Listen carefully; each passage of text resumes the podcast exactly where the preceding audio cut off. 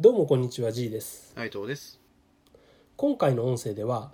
こんなことをやりたいですというのには価値がないということについてお話したいと思います。はい。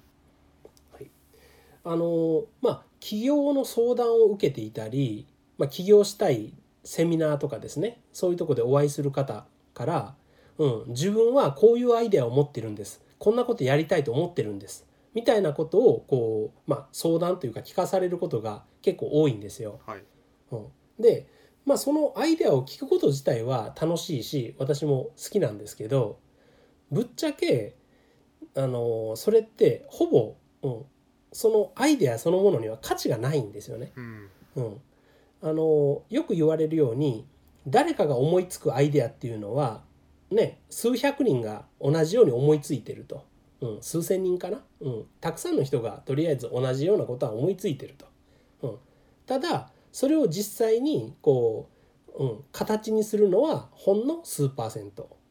でその形にしたものをさらにうまくいくまで続けるのはさらにその数パーセントの中のさらに数パーセント。うん、結果として数、えー思いついた数千人のうちのまあ1人2人だけが何かそのアイデアで大成功するっていう話なんですよね。はい。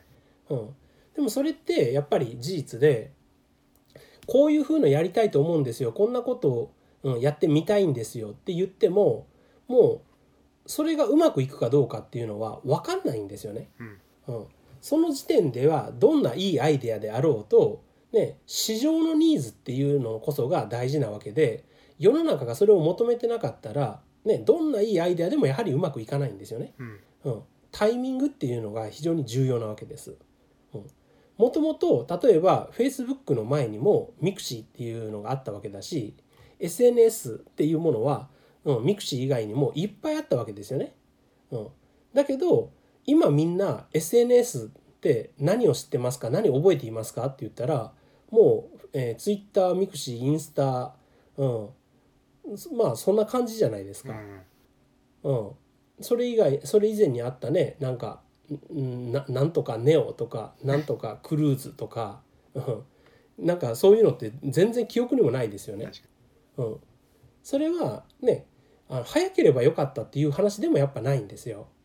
うん、SNS って何ぞや SNS なんか知らない知らないしそんなのに登録しなきゃいけないなんて意味ないじゃん。ホームページでいいじゃん。掲示板でいいじゃんっていう時代に出しても結局誰も受け入れてくれなかったように、うん、しあのどんな素晴らしい内容でも市場がそれを受け入れる、まあ、あの準備ができていなかったら当然そのチャンスっていうのはヒットしないんですよね。に。はい。うん、で以前ヒットしたアイデアだから以前ヒットしたアイデアの、まあ、進化系だからといっても、ね、市場が飽和してたらやっぱりそれもヒットしないわけですよ。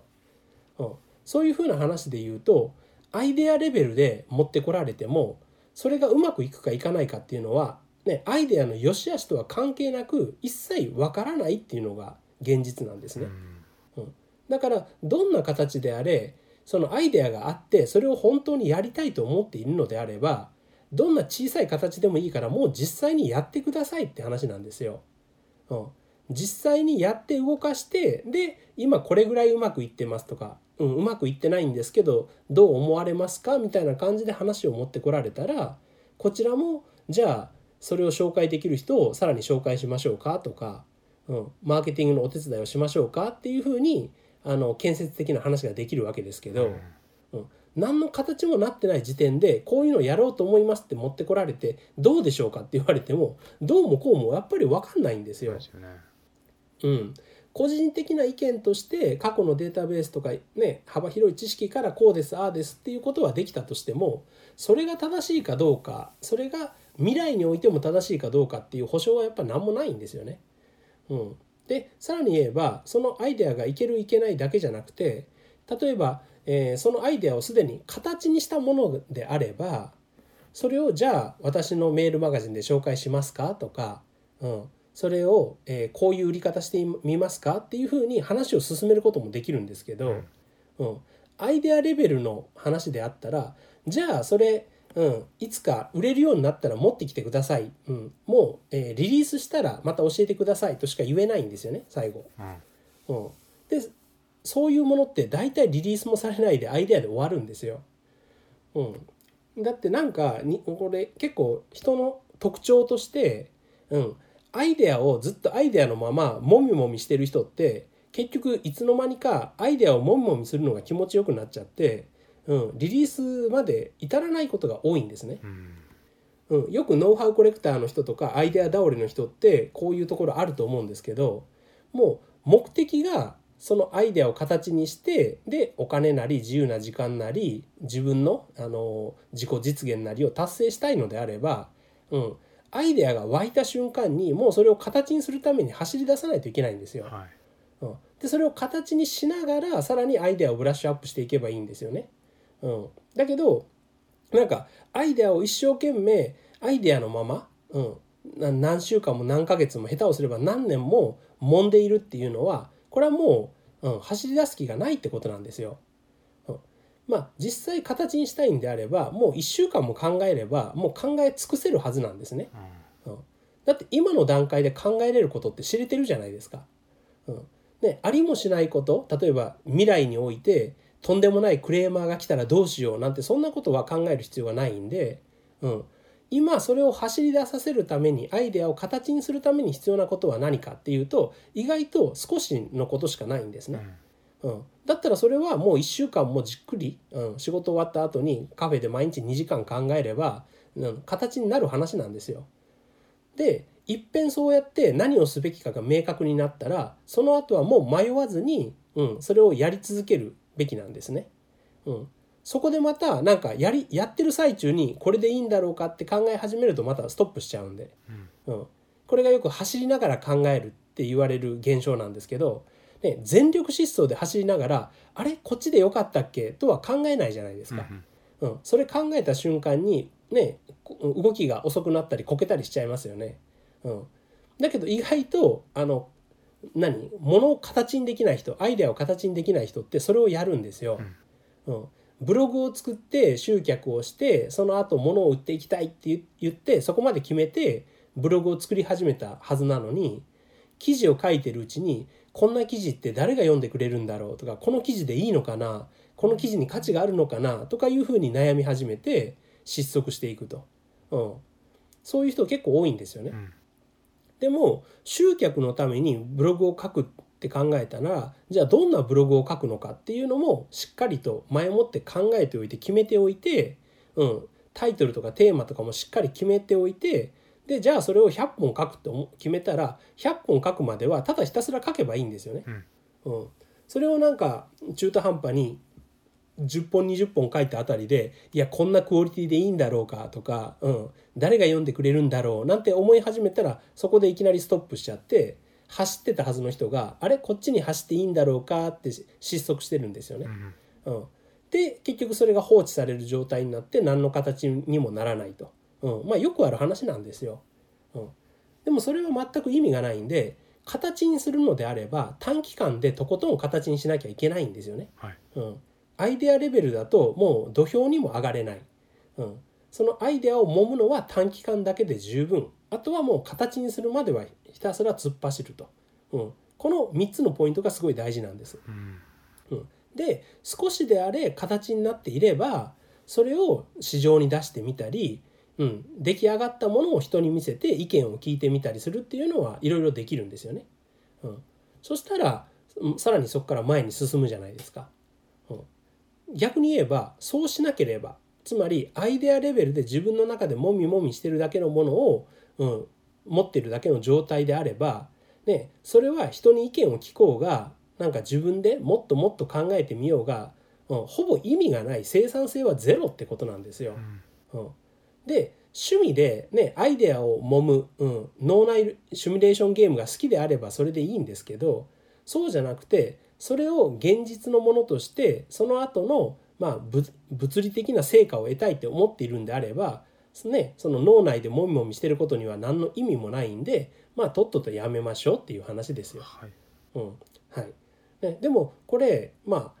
うん、言われたらまあ当たり前のことではあるんですけどでも驚くほど多くの人がこれやってるんですよね。うん、まだ自分は準備中ですとかまだよくわからない部分があるんです。考えてますみたいな、うん、でも分からないところってつまりよく言うブラックボックスって絶対になくならないんですよね。うん。うん、自分の知識がこの世の全てを、ね、知るまでは、ね、やはりどこかに絶対ブラックボックスが残るんですよ。うん、だからそれをこうね潰すために頑張るんじゃなくて、うん、やっている最中にブラックボックスわからないことが現れたらその時に調べたり人に聞いたりすればいいだけなんですよね。はいうん、そうしないともうキリがないんですよね。うんまあもう一つ最後に付け加えておくとだから自分の商品が、ね、自分の商品やアイデア、うん、やサービスをリリースしたい売りたいと思ってる人が、ね、自分の商品も完成してないうちに一生懸命マーケティングを学ぶっていうのもやめた方がいいんですよ。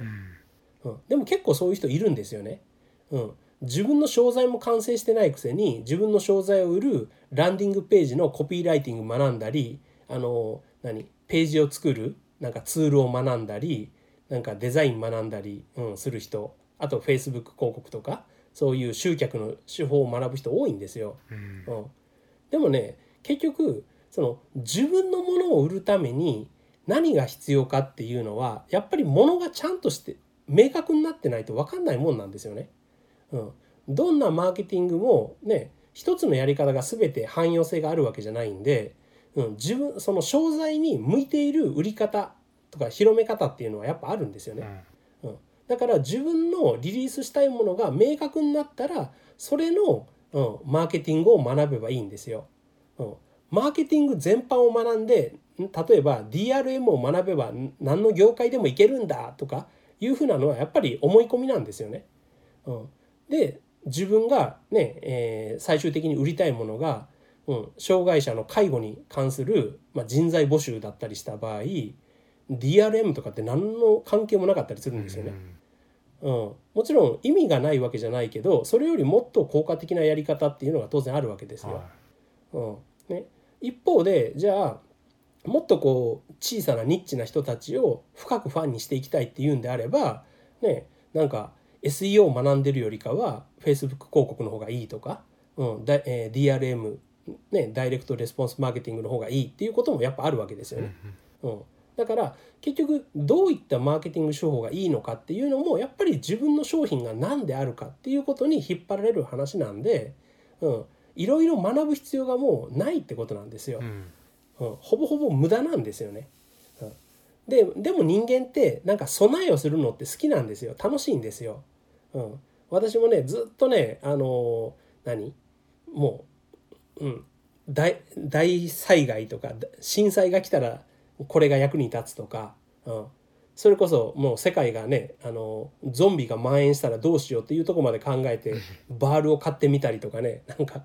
そこまでバカなことしてるんですけど そういうね何かに備えて準備をするって楽しいんですよね。うん、楽しいし安心感があるんですよ。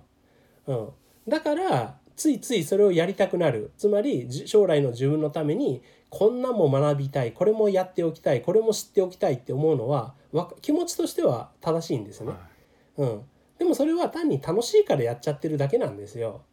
うん、自分の商売っていうものを作ってうまく進めたいのであれば必要最小限のことしかやらない。こっちの方が大事なんです。うん。うん、この必要最小限のものとはじゃあ何ぞやって言った時にそれは結局自分がオファーしたい自分がリリースしたいサービスである、うん、そこが軸になるんですよね。うん、そのためにもやっぱり今日のテーマであるアイデアはまず形にしなさいっていう話になるわけです。はい。まあ、これねちょっとこう今日は長かったですけど、うん、大事な話をしてるんで是非、うん、起業を考えてる人自分のアイデアはあるけれど形にできてない人もしくは逆に何をしたらいいか全然わかんない人はちょっと23回聞き返してメモ取ってほしいと思います。はいきっとね見えてくるものがあると思いますんで。はい。じゃあ今回の音声は以上となります。ありがとうございました。ありがとうございました